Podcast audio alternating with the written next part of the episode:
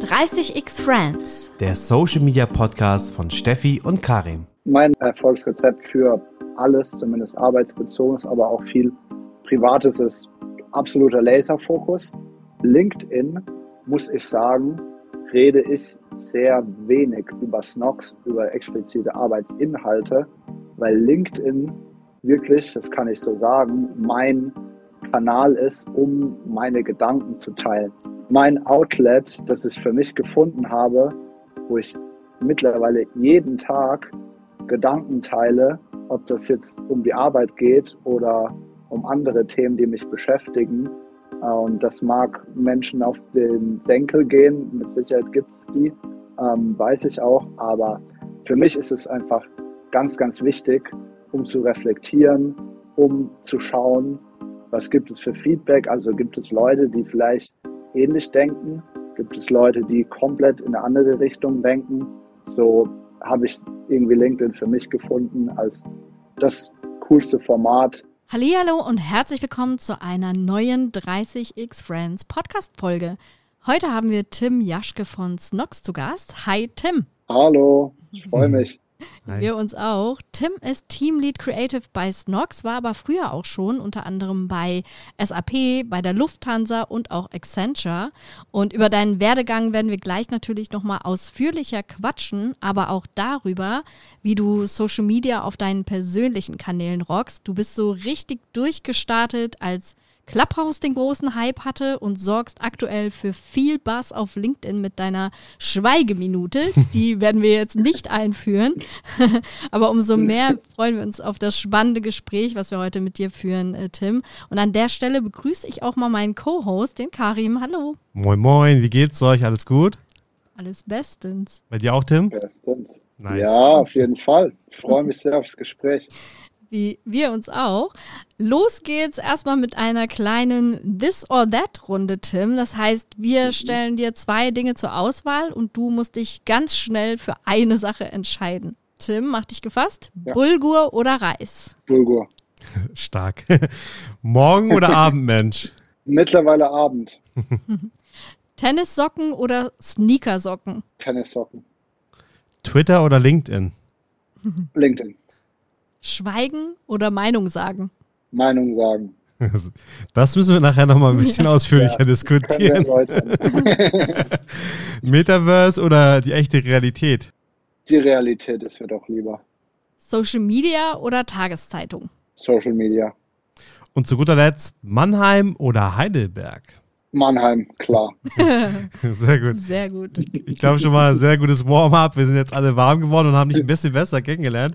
Du bist aktuell bei Snox, aber wir haben eben auch schon gehört, dass du schon viele berufliche Stationen abseits davon hinter dir hast. Erzähl doch mal ein bisschen über deinen Werdegang. Wie bist du jetzt dahin gekommen, wo du bist? Gerne. Das war eine wilde Reise, kann man sagen. Äh, ich, müsst ihr wissen, wollte schon als Kind eigentlich Lehrer werden. Das war mein erster Berufswunsch. Das habe ich immer in diese Freundebücher reingeschrieben und äh, habe tatsächlich deswegen auch angefangen, Pädagogik zu studieren in Mannheim, äh, in meiner mittlerweile Heimatstadt. Habe dann Schulpraktikum gemacht und gemerkt, wow, ich will doch kein Lehrer werden. Also wirklich, äh, ich weiß nicht, ob ihr mal ein Lehrerzimmer von innen gesehen habt nach Safe. eurer Schullaufzeit ein Ort der Demotivation. Nur äh, zumindest da, wo ich war in der Schule. Ich hoffe, es nimmt mir niemand übel, aber ich muss sagen, auf diese Erfahrung hatte ich dann keine Lust mehr und habe überlegt, okay, so bin jetzt Pädagogikstudent, was kann ich denn noch machen?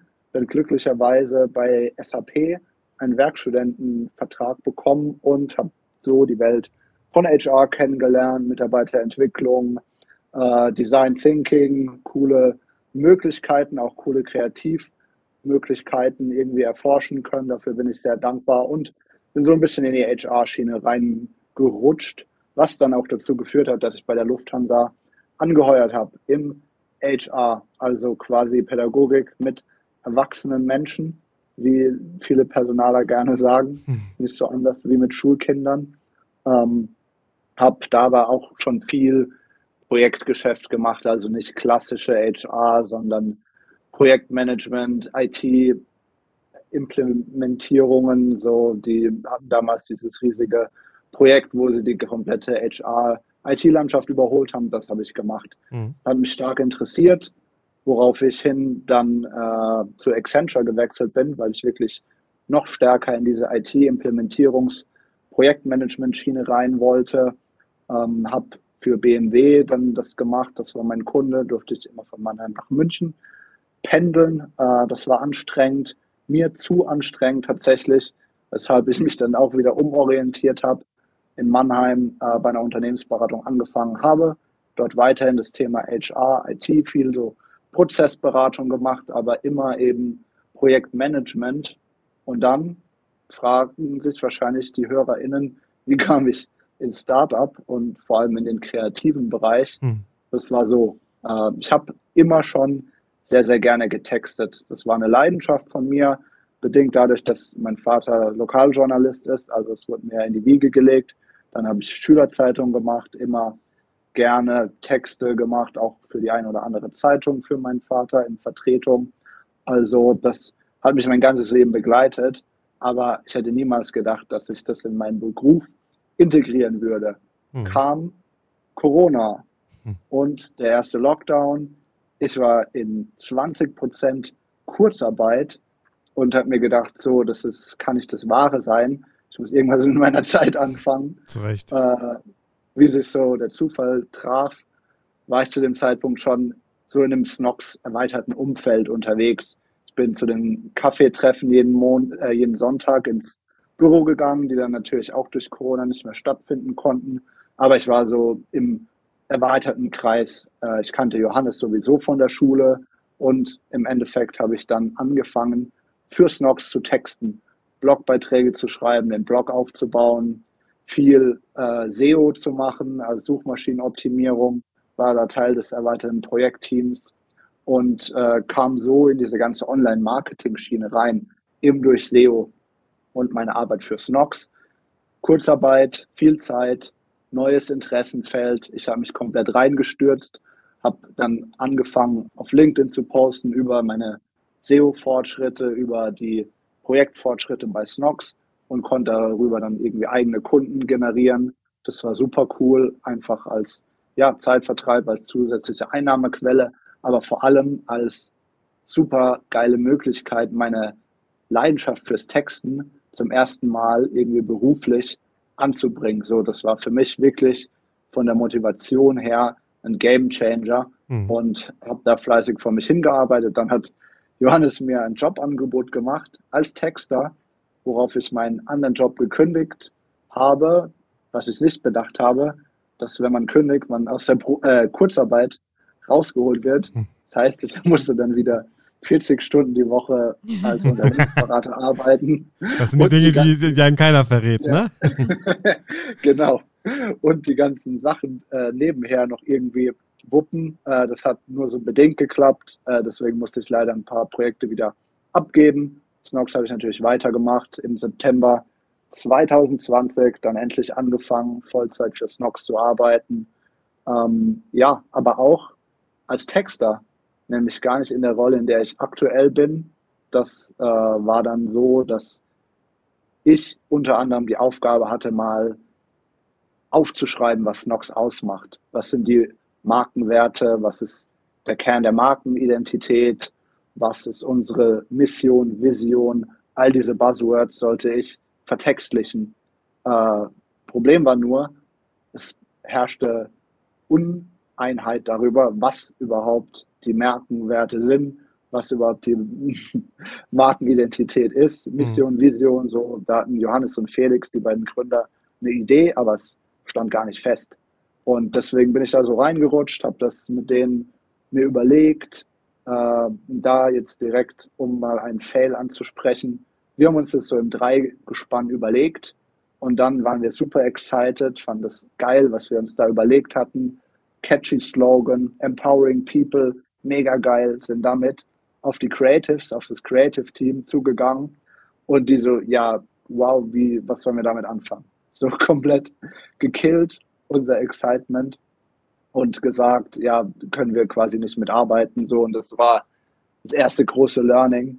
So kannst nicht den Kreativen einfach so was Wichtiges vorgaukeln und Nee, vor die. Nase setzen Mhm. ähm, und dann erwarten, dass sie das annehmen und umsetzen in ihrer kreativen Arbeit. So, das war eine Katastrophe.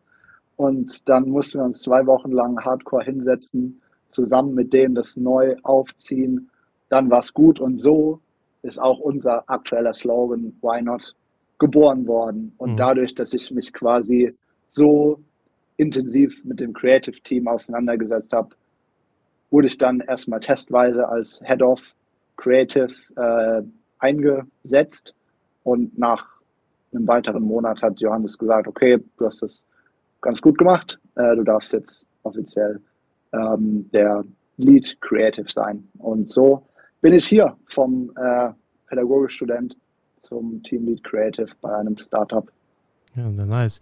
Das ist auf jeden Fall mal Storytelling gewesen. Auf jeden Fall vielen, vielen Dank dafür. Ich glaube, jetzt wissen wir auch, was wir mit Tim Jaschke anfangen können und nicht nur Tim von Snox, sondern Tim Jaschke. Sehr cool. Alle nennen mich mittlerweile Tim Snox. Ja, das habe ich heute erst gesagt zu jemandem.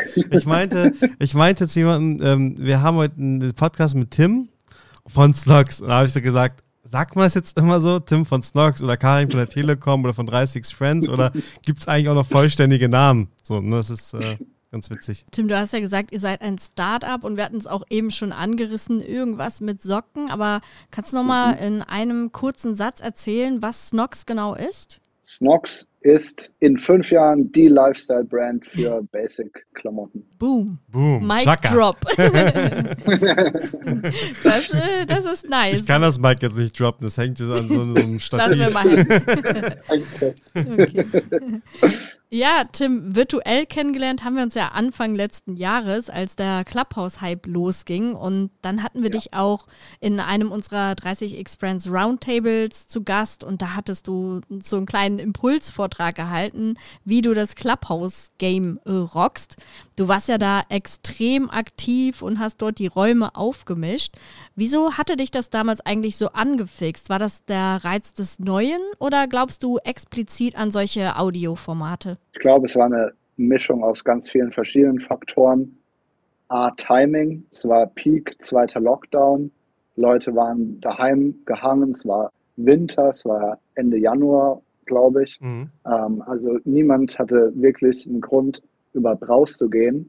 Dann äh, meine Vorliebe für Audioformate, ganz klar, Steffi, wie du richtig sagst. Ich liebe Podcasts, ich liebe es, mich mit Leuten auszutauschen. Ich liebe es vor allem, neue Leute kennenzulernen. Und Clubhouse hat mir in dem Moment wirklich all das gegeben, was ich gesucht und gebraucht habe in diesem zweiten Lockdown. Also eine Möglichkeit, neue Leute kennenzulernen über meinen Beruf, wo ich irgendwie 40, 50 Stunden pro Woche mit verbringe, zu reden. Das war cool. Leute wie euch kennenzulernen. Also es hat mir wirklich alle meine Bedürfnisse in dem Moment befriedigt. Das war super cool. Ja, das ging Karim und mir auch so. Wir sind da direkt auch eingestiegen, Mhm. haben die Räume für uns entdeckt, haben eigene Sessions Ja. angeboten. Ich fand das auch so cool und ich fand auch, das war das erste Mal, dass man so einfach auch mit VIPs in, ins Gespräch einfach kommen Ja, konnte, weil stimmt. wenn man sich bedenkt, wer da alles auch in den Sessions war, ich weiß gar nicht mehr, aber sehr viele Prominente, die man da auch treffen konnte. wisst, ne? ihr, wisst ihr, was mir an Clubhouse auch von der Hype, sag ich mal, definitiv abgeflacht ist in Deutschland und vorbei ist, mehr oder weniger? Ich fand das so cool, dass das wirklich auch technisch so leicht gemacht wurde. Also Ja. wirklich Mhm. Smartphone, Kopfhörer rein, theoretisch sogar mit Lautsprecher, natürlich Kopfhörer ist immer besser, aber du brauchst jetzt nicht ein professionelles Mic-Setup und alles und es hat trotzdem vom Sound her, finde ich, meistens super funktioniert. Du hattest die Bubbles wie bei Stories, wie bei Instagram da, das heißt, du hast wirklich schnell gesehen, wenn jemand drinne war und so. Ich fand, das war wirklich von der Funktionalität echt top. Wirklich super intuitiv Clubhouse und bisher hat es meines Erachtens noch keiner geschafft, das zu wiederholen. Aber Tim, du bist da ja auch sehr schnell, sehr stark gewachsen. Magst du mal dein Erfolgsrezept teilen? Mein Erfolgs Erfolgsrezept für alles, zumindest arbeitsbezogenes, aber auch viel Privates, ist absoluter Laserfokus. Und es ist Fakt, dass ich an diesem ersten Wochenende bestimmt 18 Stunden auf dieser Plattform verbracht habe Respekt. und in den darauffolgenden zwei Wochen auch nochmal unter der Woche bestimmt vier Stunden und am Wochenende sah es wieder ähnlich aus. weil ich einfach die Plattform verstehen wollte. Ich wollte herausfinden, wie wir sie am besten für Snox nutzen. Ich wollte schauen, was gibt es für Erfolgsrezepte, die andere Leute schon gut machen.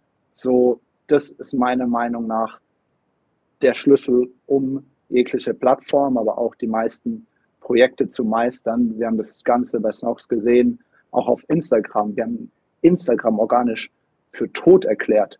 Johannes und ich waren da gesessen Ende 2020, haben gesagt, es ist nicht für uns Instagram organisch und Snox funktioniert nicht.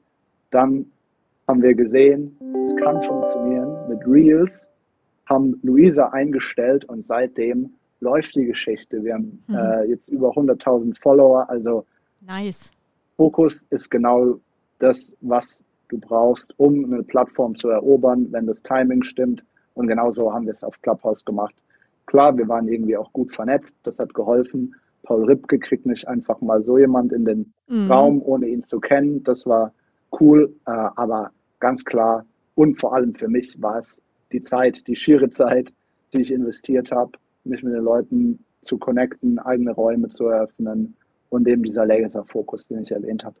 Finde ich, find ich ein geiles Wording, Laserfokus. Werde ich in meinen Sprachgebrauch mit aufnehmen, finde ich richtig nice. Aber ich kann dem nur voll zustimmen. Also keine halben Sachen machen, sondern wirklich reinhasseln ja. und auch sich die Zeit dafür nehmen, weil äh, mit halben Sachen erreicht man eben nichts. Und ich finde das auch immer wichtig, dass man die User Experience selber erlebt, das wirklich selber ausprobiert mhm. und das besser ja äh, beurteilen zu können. Wie oft kennen wir das, dass Leute äh, theoretisch immer äh, eine Unterlage zusammenstellen mit einer Bewertung von irgendwelchen Plattformen oder so, aber es selbst gar nicht konsumiert haben. Davon halte ich sehr wenig.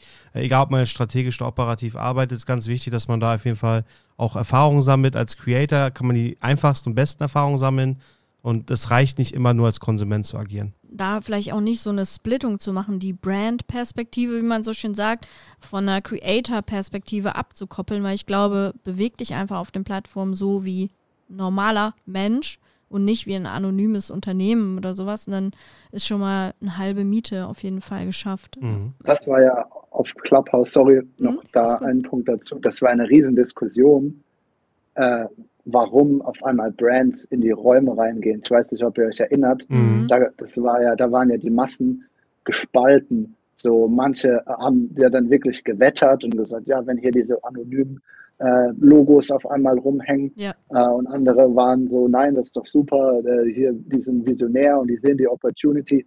Daran sieht man, wie gespalten das ist, also wie wenig Leute irgendwie da ein gutes Verständnis für haben, dass Marken sich aufhalten müssen, ja. ähm, ob das jetzt durch Menschen oder durch ihr anonymes Profil geschieht, das, das ja, mag ich nicht beurteilen, aber das war für mich immer ein witziges, noch eine witzige Anekdote dazu.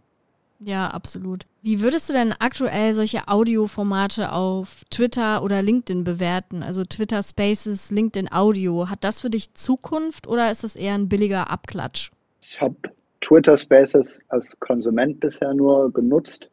Fand ich spannend, äh, weil ich es an Twitter liebe, in, außerhalb meiner Bubble Informationen zu konsumieren. Deswegen habe ich mir Spaces reingezogen. Eins über NFT, äh, eins war über Schattenfamilien, also im Zuge der, jetzt der Corona-Pandemie eben Familien, die quasi in Vergessenheit geraten mit vorerkrankten Kindern. Das war super spannend. Mhm. So dafür fand ich es schon gut, äh, hätte aber jetzt nicht äh, Twitter Spaces sein müssen. Also die Information hat mir sehr getaugt, aber das Medium hätte auch jedes andere sein können. LinkedIn Audio habe ich noch gar nicht getestet, muss ich sagen. Ich habe mitbekommen, dass äh, Johannes da mit Sarah Emmerich und dem Markus Diekmann was gemacht haben war ich aber kein Teil von, bin ich noch eher skeptisch. Ich finde, auch Plattformen brauchen einen klaren Fokus. Deswegen braucht es meiner Meinung nach eine Plattform mit klarem Audiofokus, so wie Clubhouse das war. Ähm, ich finde zum Beispiel aus dem Grund auch mittlerweile Instagram Reels super nervig, weil mhm. Instagram im Kern für mich eben keine Videoplattform ist, auch wenn sie das mittlerweile gerne sein möchten, ja. ist wiederum der Grund, warum TikTok so erfolgreich ist, mhm. weil sie äh, um nochmal das Wort aufzugreifen, diesen Laserfokus auf hm. ähm, 9 zu 16 haben. Mhm. Ja, Short-Video-Content einfach, das ist deren DNA ja. gewesen. Ne? Und genau. YouTube versucht es ja auch mit Shorts. Ne? Also es ist ja alle kopieren mhm. Und deswegen bin ich weder von Twitter Spaces noch von LinkedIn Audio überzeugt, weil das nicht der Kern der beiden Plattformen ist. Ja, spannend. Sehe ich äh, echt ähnlich, muss ich sagen. Ich mag das auch nicht, wenn alle möglichen Funktionen in Plattformen reingepresst werden, nur weil, weil sie einfach da sind. Da verliert die Plattform einfach ihren Kern. Ja, den Charme. Du kannst, ja. du kannst, ja. mal, wisst ihr, dass ich da, tut mir leid, dass ich ins Wort falsch mhm. was ich da so richtig spannend dran finde, äh, ich weiß nicht, wann das war, vor ein oder zwei Jahren habe ich häufiger Diskussionen mitbekommen, wo es uh, um Content Creator ging, die bei Instagram alle möglichen Funktionen bedienen müssen. Story, damals noch IGTV, Feed, dann kam Reels. Wisst ihr, was ich meine? So, man war überfrachtet und du musst natürlich für den Algorithmus alles bespielen, damit du super für deine Community ankommst und so. Und das zeigt es doch auch. Du kannst dich auch als Creator gar nicht mehr fokussieren auf das A, was dir Spaß gemacht hat, warum du auf der Plattform gerne bist und B, was eigentlich von dir erwartet wird. Also deswegen, das finde ich so fokussiert. Die Schuster bleibt bei deinen Leisten, finde ich auch. Ich finde es auch nicht schlimm, wenn man mal eine zweite Funktion hat, die gut ist, aber dieses, dieser Wildwuchs, das, das feiere ich gar nicht, muss ich auch sagen. Bin ich absolut bei dir. Ähm, und das Gleiche sehen wir auch auf LinkedIn oder auf anderen Plattformen. So, du musst nicht jetzt ein Video machen, nur weil es auf einmal Videos gibt ja. oder Leute verbiegen sich da einfach, äh, einfach nur, weil es eine neue Funktion gibt. Und ja, die kriegen vielleicht organische Reichweite erstmal, aber was bringt es, wenn es dich nur frustriert und dir gar keinen Spaß macht? Absolut. Und auch nochmal auf LinkedIn Audio zu sprechen zu kommen, solange solche Funktionalitäten dann auch nicht intuitiv integriert werden, ähm, kann das auch nichts werden. Also weil du es zusätzlich ankündigen musst. Na, aktuell ist es ja in der Beta-Phase du, du kündigst dann mit einem Post an, dass dann und das äh, mhm. stattfindet, kannst dir einen Reminder setzen, ja oder nein, und dann hast du es aber nicht wie, wie bei Klappers oder wo auch anders, Bubbles oben, wenn das Event gerade da ist, dass du einfach spontan joinen kannst. Also das ist ein ganz, ganz großer Minuspunkt. Das beste Beispiel dafür ist doch, du möchtest das ja jetzt abschweifen, aber ich finde es gerade sehr spannend. Das beste Beispiel dafür, finde ich, ist doch bei Livestreaming Twitch gewesen. Da bist du quasi auch, äh, viele haben versucht, auch äh, Content Creator das anzukündigen, dass sie jetzt bei Twitch Twitch live sind und nur ein Bruchteil von den Followern ist rübergekommen auf den Stream. Wenn du in Twitch groß geworden bist, okay, dann wissen die Leute, ich bin eh jeden, jeden zweiten Tag da und streame fünf Stunden. Aber sonst Ankündigung ist immer nur ein Bruchteil. Das ist schwierig und das ist, sehe ich bei LinkedIn-Ankündigungen auch so. Und außerdem will ich mein Feed auch nicht vollklatschen. Wenn ich jetzt zum Beispiel drei ja, äh, LinkedIn-Audios die Woche machen würde, möchte ich jetzt nicht deswegen drei Ankündigungsposts machen auf meiner Timeline. Ehrlicherweise fühle ich das nicht so. Aber ich werde es ich werd's probieren. Aber ich sage jetzt schon, ich fühle das nicht. Und dann straft dich der Algorithmus ab, weil deine Ankündigungen ja. nur fünf Likes haben und jetzt bist du auf einmal irrelevant. Das will ich sehen mit den fünf Aber Likes. Apropos Relevanz, Tim, du hast dort ja dein LinkedIn-Format die Schweigeminute etabliert.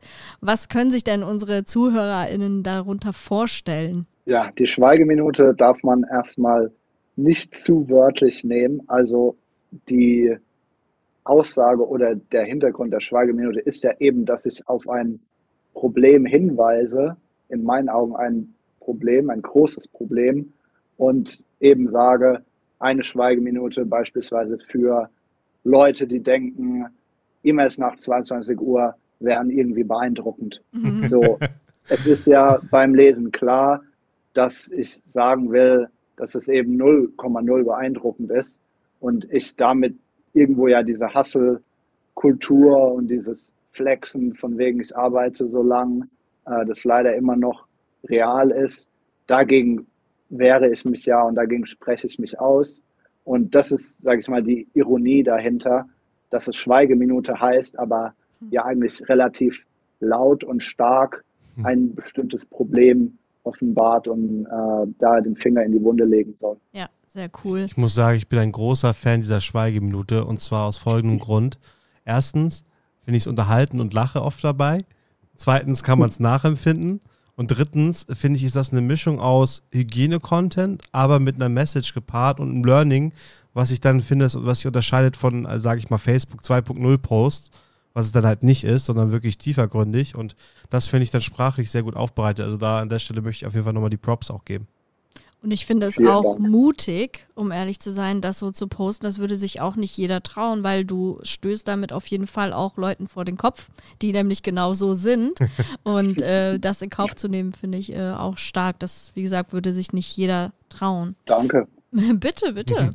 Warum findest du es denn überhaupt wichtig, dass du als Person auf deinen eigenen Social-Media-Kanälen aktiv bist? Was bringt dir das jetzt als Tim Jaschke und was bringt das auch vielleicht Snox? Färbt sich das irgendwie darauf ab? Ähm, es kommt drauf an. Wenn wir die unterschiedlichen Plattformen mal vereinzelt betrachten, äh, nehmen wir nochmal kurz Clubhouse. Da hat sich alles, was ich gesagt habe, würde ich behaupten, direkt auf Snox übertragen, weil die Räume Snox gebrandet waren, man mich ja, wenn mit irgendwas überhaupt nur mit Snox in Verbindung gebracht hat und ich auch sehr viel über die Arbeit und äh, Snox-Inhalte geredet habe. So, das war Clubhouse. LinkedIn, muss ich sagen, rede ich sehr wenig über Snox, über explizite Arbeitsinhalte, weil LinkedIn wirklich, das kann ich so sagen, mein Kanal ist, um meine Gedanken zu teilen mein Outlet, das ich für mich gefunden habe, wo ich mittlerweile jeden Tag Gedanken teile, ob das jetzt um die Arbeit geht oder um andere Themen, die mich beschäftigen. Äh, und das mag Menschen auf den Senkel gehen, mit Sicherheit gibt es die, ähm, weiß ich auch. Aber für mich ist es einfach ganz, ganz wichtig, um zu reflektieren, um zu schauen, was gibt es für Feedback. Also gibt es Leute, die vielleicht ähnlich denken, gibt es Leute, die komplett in eine andere Richtung denken. So habe ich irgendwie LinkedIn für mich gefunden als das coolste Format, auch dadurch bedingt, dass ich sehr, sehr gerne texte, mir da wirklich manchmal Gedanken mache, auch wie der Post aussieht. Also ganz gerne mache ich, dass dann die Sätze immer kürzer werden oder dann im Feed äh, so erst wieder kurz werden und dann ist in der Mitte ein ganz kurzer und dann werden sie wieder mhm. länger. Also für mich ist LinkedIn wirklich, äh, ja, also jetzt habe ich mich offenbart. So, ich bin da ein richtiger Nerd, aber ich liebe es, es macht Spaß und es ist mein Go-To-Kanal, um meine geschäftsbezogenen, aber auch privaten Inhalte zu teilen. Ich habe es auch echt gefühlt, was du erzählt hast, Tim, auch diese Abgrenzung. So LinkedIn ist so mein Kanal sozusagen, der mit eigenen Gedanken gefüttert wird und irgendwo nicht die, die Plattform für die Spiegelung meiner Arbeit sozusagen. Also das finde ich auch wichtig im Rahmen von hier Personal Branding, was das Thema ja im Prinzip ist, dass man sich nicht verliert in, ich bin nur Mitarbeitende ja. oder mit, Mitarbeitende des Unternehmens, sondern ich stehe tatsächlich für Themen und die übertragen sich dann auf, auf die Firma möglicherweise. Das, das Interessante ist ja da vor allem auch, auch wenn man jetzt nicht, wie wir drei, sage ich mal, nur über die Arbeitsthemen spricht, dann merkt man trotzdem, dass der Effekt auf das Unternehmen, für das du arbeitest, trotzdem sich positiv verändert. Oder äh, das positive Strahlkraft trotzdem hat. So, obwohl du nicht über die Arbeit redest, assoziiert man dich trotzdem zusätzlich als Benefit mit dem Unternehmen. Ich mache ein Beispiel. Ne? Also ähm, nächste Entscheidung, äh, ob Telekom oder Vodafone, ja, so oder O2 meinetwegen noch. so, dann ist es halt so bei der Steffi oder bei mir auch mal so, dass die Leute einfach geschrieben haben, hey, äh, ich folge euren Beiträgen so, ger äh, so gern und so und ich, wenn ich da mal eine Rückfrage habe, frage ich euch lieber, dann gehe ich auch gern zur Telekom. Das ist natürlich jetzt so ein Primus, ne? aber das sind so einfach unterbewusste Sachen, da muss man nicht immer offensichtlich über das Unternehmen reden, finde ich. Das sind dann Corporate Influencer oder wir mögen das nicht mehr, Corporate Creator, sagen wir. Ja, das ist die hohe Kunst und dafür seid ihr beiden ja auch Paradebeispiele, wie ihr das macht. Ähm, vor allem, also man muss ja ganz klar sagen, dafür, ähm, um Corporate Creator zu sein, ist es Luxus, in einem kleinen, jungen, dynamischen Unternehmen zu sein, weil es einfach ja viele Regeln nicht gibt, viel Abstimmung und sowas fällt weg. Und ihr, die das für die Telekom macht, die ein modernes, zeitgemäßes Unternehmen ist, ganz klar, aber trotzdem irgendwo auch diese Konzernstruktur natürlich hat. Mhm. Dafür äh, den Content, den ihr macht, zu machen, das ist auf jeden Fall großes Kino. Das sage ich sehr gerne, auch in dieser Runde. Danke, Tim. Wird jetzt digital ist echt rot. Nicht, ist echt nicht selbstverständlich. Ich glaube, wir haben sehr, sehr viele Freiheiten und das in einem DAX-Konzern ist äh, nicht in jedem DAX-Konzern so gegeben. Aber Hart erarbeitet. ich finde auch, Tim, äh, bei dir sieht man das auch. Man denkt, du heißt Snox mit Nachnamen. und äh, das spricht, glaube ich, auch für sich irgendwo. Ähm, wie viel Zeit investierst du denn so in deine eigene Social Media Arbeit? Kann man das irgendwo beziffern oder bist du so ein Always-On-Junkie?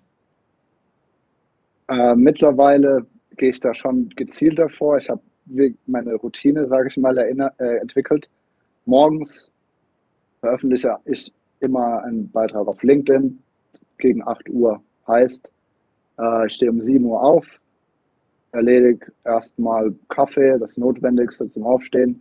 Und dann setze ich mich an den ersten Beitrag. Das dauert circa eine halbe Stunde. Von, ja, manchmal habe ich was Vorgeschriebenes, aber sagen wir mal eine halbe Stunde. Mhm. Ähm, dann, bevor ich anfange zu arbeiten, was meistens gegen 9 Uhr ist, kümmere ich mich um die ersten Kommentare. Also würde ich sagen, äh, es ist am Morgen sicherlich schon eine Stunde bis 90 Minuten am Vormittag.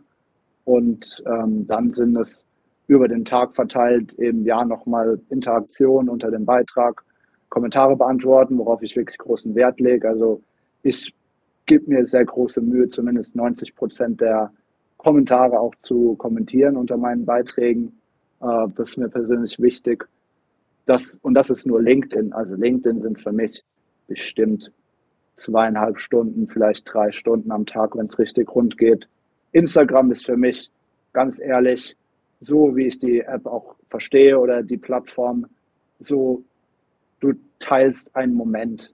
Mhm. So, ich mhm. teile mein Essen sehr oft und sehr gerne. Mhm. Ich teile irgendwie einen coolen Shot im Feed, aber habe da null redaktionellen oder sprachlichen Anspruch. Also wenn ihr meine Instagram-Captions mal neben meine LinkedIn-Beiträge äh, legen würde, dann würdet ihr denken, das eine hat der dreijährige Tim geschrieben und das andere jetzt der 30-jährige. So, das, das hätte ich jetzt so nicht gesagt. Ich, ob, obwohl, obwohl, wenn man jetzt mal die heutige anguckt, steht da Tim, also beziehungsweise Snox taucht ab. Punkt. Das ist ja, bei Instagram. Genau. ja, also da auch nochmal der klare Fokus. Instagram ist für mich irgendwo Bespaßung. Da schreibe ich dann mit Freunden auch und das ist mehr so, dass jeder weiß, was gerade bei mir abgeht. LinkedIn ist ganz klar Fokus auch auf Personal Branding, äh, mich zu gewissen Themen äußern und mir da Gehör zu verschaffen. Ja, sehr cool. Ich meine, dadurch, dass du auch erstmal übrigens so viel Zeit da rein investierst, zeigst du ja auch schon, wie wichtig dir Social Media ist und wie wichtig es auch für dich ist, deine eigene Brand weiterzuentwickeln. Und ich meine, so hast du ja, vermute ich zumindest mal, auch deine Nische gefunden auf LinkedIn jetzt mit der Schweigeminute, aber auch mit anderen Experimenten, die du gemacht hast. Also würdest du sagen, viel ausprobieren und Mut haben, das gehört, zum, das gehört dazu und auch viel scheitern? Oder wie hast du das gemacht? Definitiv. Äh, ich kann vielleicht mal kurz meine LinkedIn-Content-Historie offenlegen. Das ist nämlich auch alles andere als geradlinig.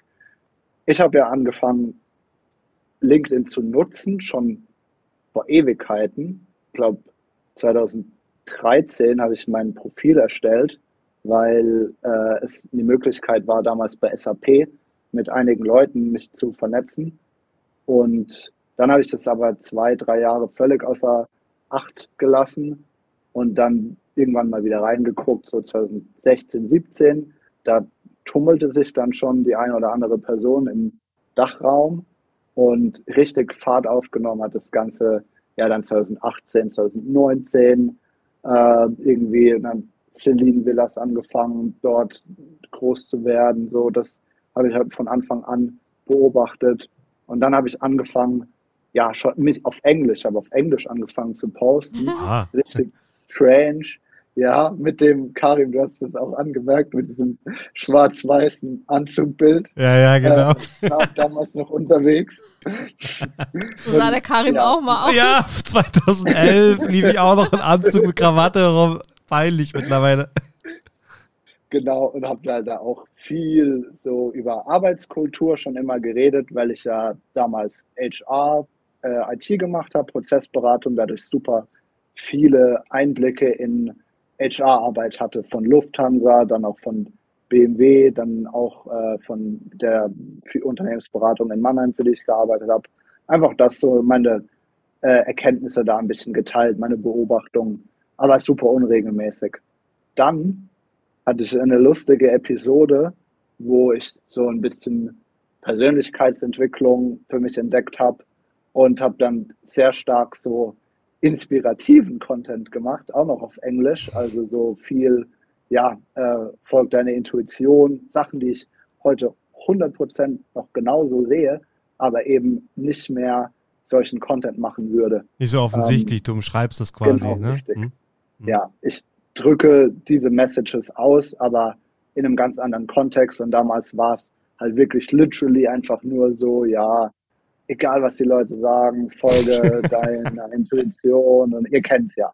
Also das komm jetzt in meine, komm jetzt in meine Alpha-Gruppe. Ja, das, das, ist jetzt aber. Ne? Ja. ja. nicht ganz so schlimm, aber ja, äh, das war interessant. Dann, wie gesagt, kam ich äh, ebenso in diese Online-Marketing-Bubble, habe viel über SEO berichtet, habe dann auf Deutsch gewechselt irgendwann, weil ja einfach sinnvoller und effektivere Content Creation. Ähm, habe ganz viel Videos gemacht, Loom-Aufnahmen, habe ich mich selbst dabei gefilmt, wie ich irgendwas zeige. So hier, das könnt ihr auf eurer Webseite einfach umsetzen. Diese drei Tipps äh, führen zu höherem Google-Ranking, so sehr viel hands-on praktische Ratschläge. Das war die nächste Episode. Ähm, dann bin ich in den kreativen Bereich eingetaucht und habe eben mir wirklich bewusst gedacht, okay, äh, schwierig, explizite Arbeitsinhalte zu teilen von der Kreativarbeit. So, ich kann selbst kein Photoshop, InDesign, Premiere etc. pp. Mhm. Äh, und über Kampagnenplanung jetzt berichten, ist es auch nicht so sexy.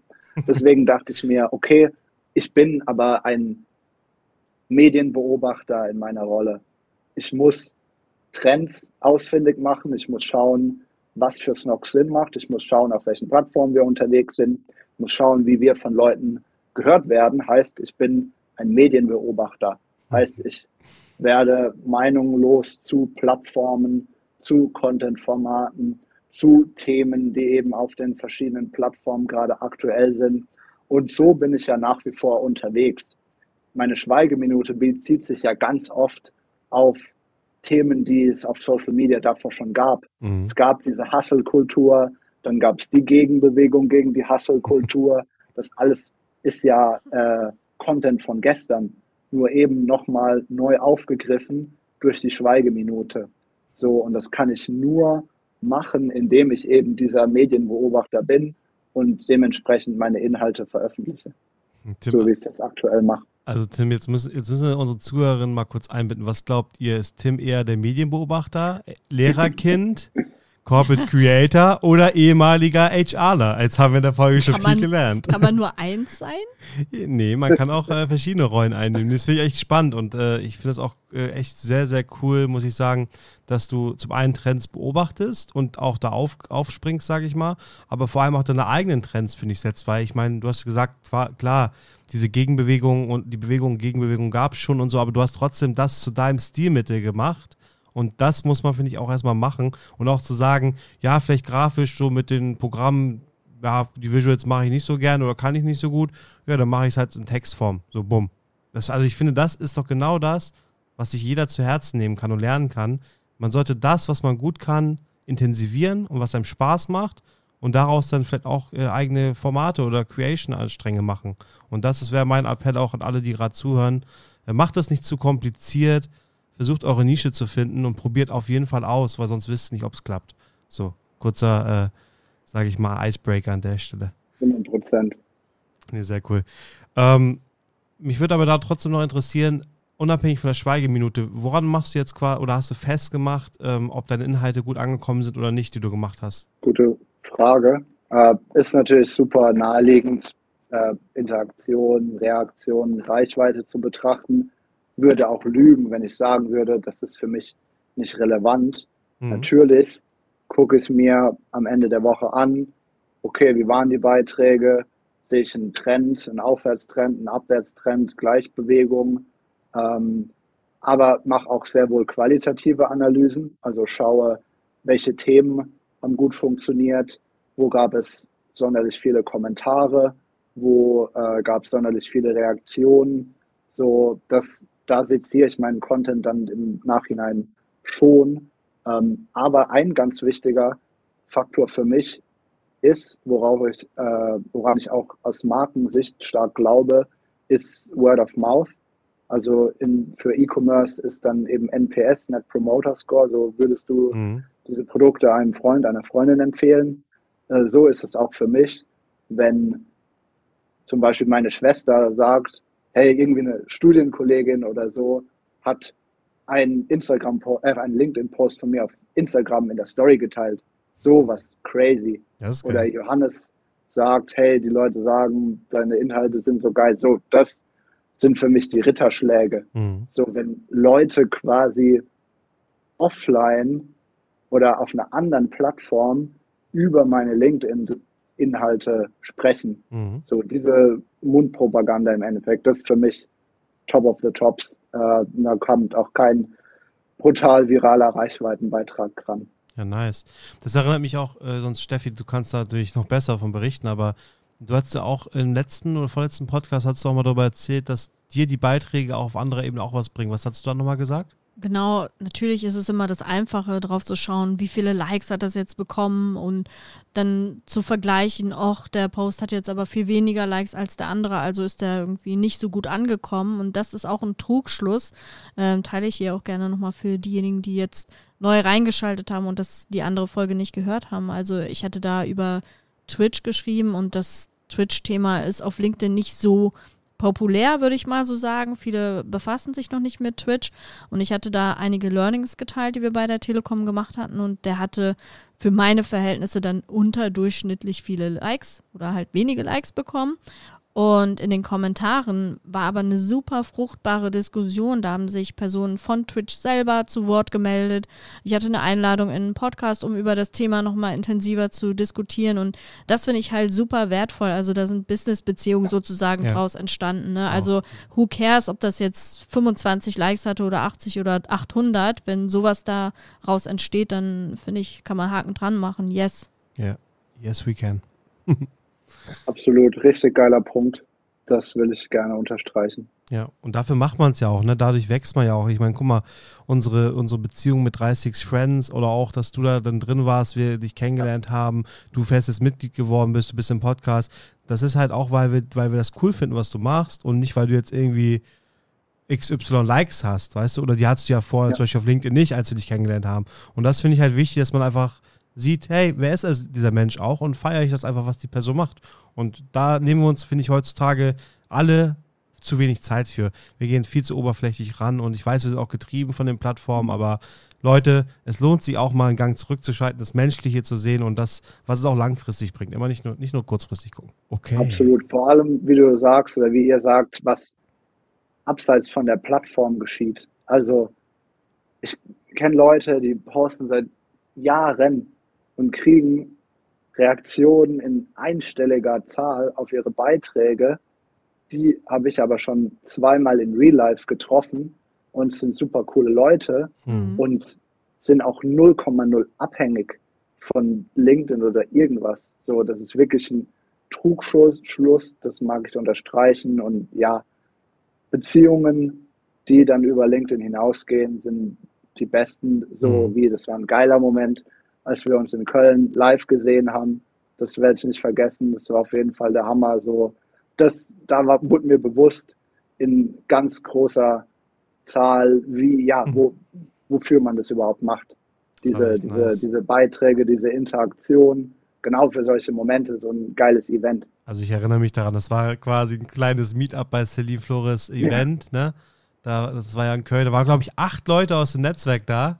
Das war echt witzig und das hat mir auch nochmal gezeigt, ey, guck mal Leute, da, das ist entstanden und wir sehen uns jetzt hier schon in dieser Konstellation. Es macht echt Spaß und so lernt man die Leute echt auch nochmal von der anderen Seite kennen, wenn man dann genug Zeit natürlich auch hat. War auf jeden Fall sehr nice. Also mehr davon. Vielleicht äh, schaffen wir es ja auch noch in diesem Jahr, uns alle mal zu treffen. Das wäre echt cool, ja. Ja, jetzt mal abseits von deinem Maßstab, sage ich mal, weil du ja quasi jeden Tag postest und auch manchmal sogar, ich glaube, heute sogar mehrfach auf LinkedIn. Ähm, wie würdest ja. du oder was würdest du jemandem empfehlen? Wie oft sollte man, um Relevanz zu erzeugen, auf LinkedIn posten die Woche? Zunächst einmal ist es wichtig, dass du eine Routine entwickelst, weil ohne Routine kann auch, glaube ich, keine Relevanz erfolgen. Du musst erstmal in den Modus reinkommen, ähm, dass du in der Lage bist, dir zwei Themen, drei Themen die Woche zu überlegen, den Post zu verfassen, vielleicht noch ein Bild zu machen und das Ganze zu veröffentlichen.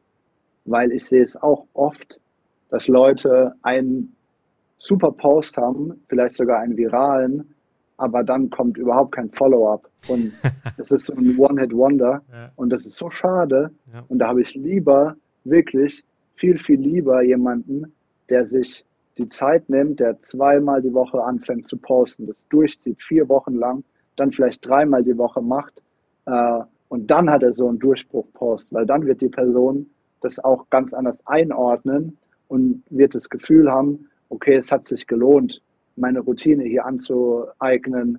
Irgendwie, ich konnte Learnings generieren, ich konnte meine Inhalte iterieren und darauf basiert jetzt dieser Erfolg. Äh, deswegen ist für mich super wichtig, erstmal eine Routine aus den äh, Social Media Aktivitäten zu machen. Und dann wird Relevanz nicht von alleine kommen. Wenn die Inhalte natürlich Quark sind, dann äh, wird es auch nicht klappen mit der Relevanz. Aber die Routine ist wichtig und dann äh, regelmäßig eben Themen zu finden, die relevant sind, eine gute Perspektive zu leisten, die mit Leuten resoniert oder die einen Mehrwert für sie bieten, dann äh, das würde ich sagen, kommt danach. Aber ich glaube, die Routine kommt zuerst. So wie es mit allem ist, so ist es auch bei mir mit meinem Krafttraining. Natürlich war am Anfang meine irgendwie meine Ausführung scheiße im Fitnessstudio bei Kniebeugen, aber die wurde dann besser, einfach weil ich mich zweimal die Woche hingequält habe und daran gearbeitet habe. Ja. Und dann kamen äh, die Fortschritte und dann war die Form auch besser. So, weil ich mir die Routine aufgebaut habe zuerst. Und weil du Kontinuität bewiesen hast. Du hast, genau. du hast quasi geübt und du hast, bist kontinuierlich am Ball geblieben und das muss man leider so sagen, schaffen viele halt nicht. Und ich höre oft ja. diesen Zeitfaktor als Ausrede, aber wir wissen ja alle, wie es ist, wenn man etwas fokussiert oder wie würdest du sagen, Laserfokus, mhm. wenn man das anwendet, dann ist es natürlich so, dass du priorisierst und wenn du das als wichtig achtest, ja, dann wirst du es auch schaffen, dir zumindest zweimal in der Woche Zeit zu nehmen, um LinkedIn-Posts zu formulieren. Äh, mit bis zu 3000 Zeichen, muss man ja nicht ausreizen. Und das, finde ich, fehlt bei den Leuten, wie du sagst, One-Hit-Wonder und sowas. Ganz ehrlich, das ist eine faule Ausrede, wenn Leute zum Beispiel sagen, ja, ich brauche das ja nicht, ich habe nichts zu sagen sonst und so. Jeder, der einen guten Job macht und auch Bock auf seinen Job hat, hat was zu sagen. 100 Prozent. Ja. Aber wann ist denn dann der Punkt, dass man dann wirklich auch sagt, jetzt Kontinuität und so weiter, alles schön und gut, aber wann ist denn dann der Punkt, wo man sagt, ey, so wie ich das jetzt äh, mache, mein Format, ist doch nicht so, kommt doch nicht so gut an. Also gibt man dem irgendwie drei, vier Mal eine Chance? Muss man das zehnmal ausprobieren? Wann schärft, schärfst du danach, Tim? Also ich analysiere meine Content-Formate doch relativ stark. Gleich am Beispiel von der Schweigeminute.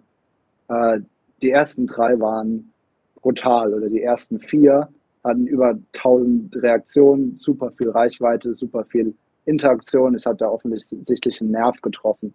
Die nächsten drei oder vier waren also wirklich ein absoluter Bruchteil davon, äh, wenn man sich die reinen Metriken anschaut. Und dann stehst du ja schon so vorm Scheideweg. So, okay, war es eben so ein One-Hit-Wonder-Format? War es das mit der, musste die Schweigeminute für die Schweigeminute aussprechen? ähm, aber dann dachte ich mir, nein, ich hatte es einfach aus, zu arg ausgereizt. Weil mhm. das Charmante an der Schweigeminute ist ja, dass sie so viele Menschen wie möglich anspricht. Und wenn du das dann öfter machst, dann hast du einfach ja nicht mehr so viel breite Themen und wirst kleinteiliger mit den Problemen und sprichst automatisch nur noch ganz mhm. wenige Leute an. So, und deswegen poste ich lieber weniger Schweigeminuten, aber dafür jedes Mal ein Problem, wo ich mir relativ sicher sein kann, das resoniert mit ganz vielen Menschen. Ähm, also so würde ich da schon rangehen. Ich würde nicht einfach aufhören, was zu posten, ähm, weil es ein paar Mal nicht ja. funktioniert, sondern ich würde klar schauen, okay, warum funktioniert es jetzt nicht mehr? Und einzige Ausnahme, muss ich sagen, mittlerweile, wenn ich es selbst nicht mehr fühle. Also ja. hätte ich keinen Bock mehr hm. äh, anzuecken und würde ich nicht negatives Feedback in Kauf nehmen, äh, dann würde ich die Schweigeminute auch nicht mehr machen. Aber also, du optimierst ja auch. Ich, genau. Aber sobald ich auf ein Format keine Lust mehr hatte, es nicht mehr fühle, dann würde ich es immer lassen, weil ja. das, glaube ich, der schlimmste Content, der so gekünstelt ist, wo du versuchst, etwas auszudrücken, aber es klappt einfach nicht, dann ist es auch nicht, sorry, wenn ich das Wort verwenden muss, äh, authentisch. Ja, ist so. Ja, man bleibt sich selber. Warte mal kurz. nee, man muss sich selber treu bleiben und das fände ich ja auch total strange, wenn man auf seinen eigenen Kanälen irgendwas fortführt, wo man nicht mehr hintersteht. Also, äh, ja. also man ist, wie sagt man so schön, sein eigener Chefredakteur, ne, auf seinen eigenen Kanälen. Ähm, Tim, du hast uns ja an anderer Stelle mal verraten, dass du auch so ein Fan von Twitter bist und da werde ich mhm. immer so schnell hellhörig, weil ich äh, bin auch von der Fraktion, ich sage Twitter längst nicht äh, tot. Also ich finde das immer noch ähm, für mich relevant, wenn es um Gender Surfing geht und vor allem auch, finde ich, Twitter ist der Ort, wo Trends ganz, ganz schnell geboren bzw. auch aufgegriffen und diskutiert werden. Und was magst du denn an Twitter so gerne? Was du auch sagst, Trends, Memes werden dort geboren, Aussagen werden dort oft als allererstes veröffentlicht. Das Aussagen von PolitikerInnen, von ja, UnternehmenslenkerInnen, äh, all diese Menschen öffentlichen Interesses gehen zuallererst oft zu Twitter. Das ist ganz wichtig. Und äh, was du mit den Informationen dann machst, ist natürlich dir überlassen, aber einfach nur zum reinen Konsum von Informationen liebe ich Twitter. Es ist immer Textformat. Äh, klar, es gibt auch Videos, aber äh, das meiste ist textlich. So, es ist schnell. Du hast verlässliche Quellen, ähm, dadurch, dass du meist ja die Leute schon kennst, die Journalistinnen sind oder Pressevertreterinnen sind. Äh, das ist Hammer. Plus muss ich, das ist aber, glaube ich, von mir eine spezielle Vorliebe, ist gleichzeitig aber auch der Grund, warum ich selbst inaktiv bin auf Twitter. Twitter ist schon sehr klare Kante. Also das liebe ich, mhm. weil die Sachen ungeschönt und sehr kurz sind. Äh, aber boah, ich muss sagen, so dass die Champions League auf Twitter aktiv sein, sich mit dem Hass und den Anfeindungen auseinanderzusetzen, das schon, ja, könnte ich nicht, muss ich sagen. ist auch heftig. Aber als Konsument ist es sehr, sehr wertvoll. Da bin ich ganz bei dir, Steffi. So. Und auch da wieder, weil Twitter sich nie großartig verändert hat. Die haben einmal, glaube ich, die Zeichenlänge äh, erweitert ein einziges Mal. Sonst war es immer einfach so und so viel Zeichen, du musst alles reinbringen. Ähm, ansonsten liest es keiner. Waren immer sich treu und man hat das gesehen. Facebook ist down, Instagram ist down. Ja. Wohin gehen die Leute? Auf Twitter. Ja. Das dann auch geilerweise aufgegriffen wird von Twitter Social Media Team. Das mhm. war natürlich hammerlustig.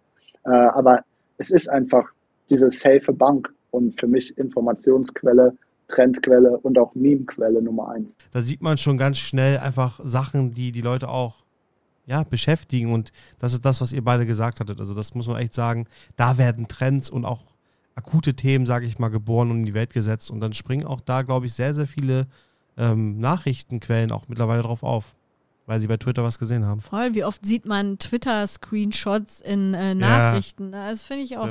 Finde ich auch. Leute, wir müssen zu einem Ende kommen. Ich könnte noch viel länger mit euch quatschen. Hat mir wieder sehr, sehr viel Spaß gemacht. Ich fand, die Zeit ist wieder wie im Flug vergangen. Das sagen wir mittlerweile immer, aber es kam ist mir so vor. So. Wirklich. Wir haben viel gelacht. Ja, absolut. Vielen Dank, Tim, für die wertvollen Einblicke, die du uns gegeben hast und das spannende Gespräch. Wir sind super happy, dich als Mitglied bei 30x Friends zu haben und uns da auch immer wieder auszutauschen. Wir verlinken euch alles in den Show Notes, was wir heute so erwähnt haben, die Kanäle von Snox und natürlich auch die Kanäle von Tim. Vernetzt euch gerne mit ihm auf LinkedIn, Insta, Twitter, wo auch immer ihr Tim Snox findet. Und folgt auch sehr gerne 30x Friends auch auf Instagram. Abonniert diesen Kanal, schreibt uns gerne eine Rezension, darüber freuen wir uns immer sehr. Schreibt uns gerne, über welche Themen wir mit unseren Mitgliedern diskutieren sollen. Und vielleicht auch mal was zur Länge, weil wir jetzt immer sagen, wir haben einen langen Podcast. Äh, gefällt euch die Länge so, wie sie ist oder muss die kürzer sein oder muss der Podcast kürzer sein oder länger? Sagt es uns und wir freuen uns sehr. Vielen, vielen Dank auch von meiner Seite nochmal, Tim. Hat sehr viel Spaß gemacht. Roger out, Mic drop. Danke.